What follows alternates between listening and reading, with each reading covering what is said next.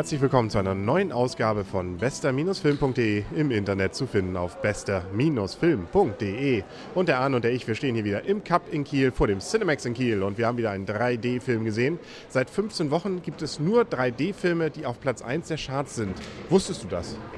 Ähm, du hast es mir vorhin zwar schon erzählt und es, es, scheint, es schien dir vorhin genauso viel Freude zu bereiten, das zu erzählen wie jetzt. Genau, und zwar ist jetzt der neue Film, den wir uns heute angeguckt haben, Drachenzähmen, leicht gemacht. Ein Animationsfilm von DreamWorks, wieder auf Nummer 1, zumindest nach dem ersten Wochenende. Und irgendwie freut sich das ganze Cup mit, glaube ich, so laut wie es hier gerade ist. Ja, und der Film ist auch zu Recht. Also gut, es gibt, mag bessere noch gegeben haben und noch geben, sicher, aber zurzeit sicherlich zu Recht. Also wie schon gesagt, Animation, also sprich alles irgendwie computergerendert, 3D und es geht um einen Wikinger, einen kleinen Jungen auf einer Insel. Papa ist vor allem damit beschäftigt, sich gegen Drachen durchzusetzen. Die kämpfen nämlich oder beziehungsweise die greifen ständig diese Insel an und da müssen sie jetzt gegen vorgehen. Ja, und der Junge ist der Einzige, der irgendwie merkt, dass man vielleicht mit den Drachen auch noch anders umgehen kann, außer sie zu töten. Und das ist die gesamte Geschichte, aber sie ist eigentlich von vorn bis hinten ausgesprochen spannend, oder? Sie ist spannend, sie ist stimmig, also die, die Welt bleibt, ist in sich vollkommen stimmig. Interessant, gut gemacht, nette, gute Charaktere, witzige Charaktere, also auch aber in sich stimmige Charaktere. Die, die Sprecher sind auch grandios, also es sozusagen, auch wenn das natürlich übertrieben rüberkommt, der nordische Akzent, wenn ich das mal nennen, aber er ist cool gemacht, witzig und nicht dumm. Und auch nichts übertrieben norddeutsch. Man hat ja sonst immer Angst, oh, das wird so ein zweiter Werner-Film. Nein. Also es ist ein bisschen angedeutet, dieses Norddeutsch, aber ich finde, das passt ganz gut hier bei Wikingern kann man damit leben. Ja, das haben wir hingestellt, aber es passt auf jeden Fall, es ist halt nicht übertrieben und es passt. Ja, es passt einfach ich hatte vorhin schon gesagt, ähm, in unserem Vorgespräch, dass mich der Film so ein bisschen auch an Pixar-Filme erinnert. Nicht, weil Pixar jetzt Animationsfilme erfunden hat, sondern Pixar waren somit die ersten, die es geschafft haben, auch gerade in diesem 3D und mit, mit digital erzeugten Filmen, eben eine Geschichte zu erzählen, wo man den Film guckt, weil man die Geschichte wissen will und wissen will, wie die Geschichte ausgeht. Und nicht, weil man sich darauf freut, so wie Shrek oder ähnlichem, was ist wohl die nächste witzige Szene, die passieren wird. Ja, gebe ich dir recht, also von dem, von, dem, von dem Prinzipiellen über den Film. Ob das jetzt nur mit Pixar zu tun hat, ist auf jeden Fall eine schöne Geschichte, eine spannende Geschichte. Ich denke mal, es liegt an den Personen. DreamWorks hat einfach sicherlich auch gute Personen, die die Geschichten erzählen können. Und ähm, das ist einfach eine gute Geschichte.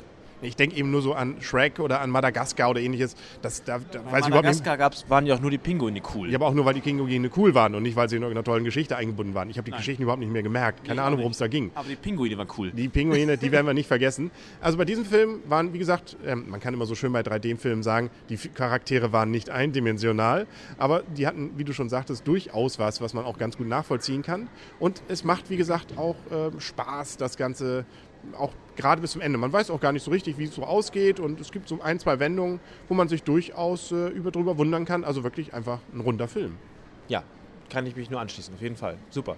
Ja, super. Und vor allem auch familiengerecht. Wir waren ja in einer Vorstellung jetzt wieder, wo es etwas jüngeres Publikum auch gab, also sehr junges. Und die schienen die, die hinter uns sagten, oh, der schönste Film, den ich jemals gesehen habe. Was natürlich bei einem, weiß nicht, sieben- oder achtjährigen jetzt vielleicht noch nicht ganz so viel bedeutet. Aber es, darf, es könnte stimmen. Es könnte auf jeden Fall stimmen. Da ist jeder, das ist wie bei den Olympischen Spielen, ne? jeder ist die Beste. Aber man merkt also, dieser Film passt durchaus auch für Kinder, oder? Würdest du deinen kleinen, ah, der ist noch ein bisschen zu klein, ne? der kriegt davon noch nicht so viel mit. Also es gibt natürlich ein bisschen Grusel hier und da schon, aber es hält sich in Grenzen. Ja, das denke ich mal, die letzte Szene, also die, kurz, die vorletzte Szene möchte ich fast sagen, ist sicherlich kurzzeitig ähm, schwierig für Kinder, aber insgesamt ist das sicherlich, kann man ganz gut gucken. Was ich auch ganz interessant fand, ich sagte ja schon, Slapstick ist es eigentlich nicht, beziehungsweise es gibt eigentlich wenig Szenen, wo man jetzt so richtig so Schenkelklopfermäßig lacht. Es gibt so ein, zwei Schmunzelszenen, ah, oder zwei, drei, vier vielleicht auch, aber wie gesagt, es ist kein nur jetzt äh, Komödie, sondern es ist ein Abenteuerfilm. Ja, also Gags werden hier nicht aneinandergereiht, um Gottes Willen. Aber es ist sozusagen aus der Situation selber, ohne, ohne dumm zu wirken, ohne billig zu wirken, ist es einfach nett und witzig. Und wie gesagt, als Norddeutscher freut man sich einfach über Wikinger. Nicht? Da denken wir gleich an Heiterbu, ans, äh, ja, das, was wir hier, wir, wir, sind ja praktisch Wikinger hier oben. Nicht? Wir können, glaube ich, am ehesten mit denen mitfühlen, fühlen, oder? äh, ja. Ja, genau. Fehlt nur noch, dass Torfrock die Musik dazu gemacht hat. Nein, haben sie nicht. Also war, glaube ich. Aber die Musik war auch gut. Ja, passte auf jeden Fall. Ist mir jetzt nicht im Gedächtnis geblieben, aber mir auch nicht im negativen Gedächtnis geblieben. War also okay wohl. Ja, jetzt müssen wir mal gucken. Ach, erstmal Punkte. Ha, wir sollten es nicht vergessen. Sie ist eine Woche keinen Podcast gemacht und schon vergessen wir die Punkte zu geben. Ja, ich würde. Nee, fang du halt an. Acht mit der Tendenz nach oben. Acht von zehn? Ja, würde ich mich. Und um die Tendenz nach oben so ein bisschen. Ja, das muss ich wieder rechnen. Ich mache mal 8,5. 8,5 mit Tendenz genau gleichbleibend sozusagen. Heiter bis, äh, nee, sehr heiter, wenig wolkig. Also bleiben wir bei 8,25, glaube ich, dann irgendwie hängen. Also ein richtig schöner Film, kann man empfehlen, jedem Alter. Also was kann man Schöneres für die Ostertage jemandem empfehlen, als diesen Film zu sehen? Ja, der ist wirklich gut. Also kann ich wirklich nur uneingeschränkt empfehlen. Der ist gut. Und es kommen auch drei Eier drin vor. Weil das ist ganz kurz. Ich weiß nicht warum. Irgendwo war mal so ein Nest mit Eiern. Ach so, dieser Vogel. Ja, ich glaube, das, sollte andeuten, dass da jemand neidisch war. Das kann natürlich auch sein. Man weiß es nicht. Vielleicht war es auch einfach nur eine Reminiszenz an Ostern. Kann natürlich auch sein. Jetzt gucken wir mal. Der nächste 3D-Film ist der Kampf der Titanen, glaube ich, oder so ähnlich heißt es. Ne? Also es ist wieder ein echter, ja gut, fast alles ist irgendwie gerendert wahrscheinlich, aber es gibt ein paar echte Menschen, die da drin rumlaufen. Und es geht, glaube ich, wieder um die griechische Sage. Hoffen wir mal, besser als Percy ist, oder? Als, als Percy, Percy Jackson. ja, den habe ich schon gestrichen, tut mir leid. Verdammt, warum musst du mich daran erinnern? Entschuldigung. ähm, ich glaube, das ist so im Stil von 300 und dann wäre cool. Und dann, und dann noch 3D. Lassen wir uns mal überraschen, was daraus wird. Es gibt auch noch ein paar andere interessante Filme in nächster Zeit, wozu nicht gehört, glaube ich, weil wir jetzt so oft den Trailer, schon aus Prinzip werden wir den, glaube ich, nicht sehen, dass die Konferenz der Tiere. Also, ähm, ja, dieser Trailer riecht mich jedes Mal auf. Herbst 2010. Ja, genau, das, so lange müssen wir noch durchhalten.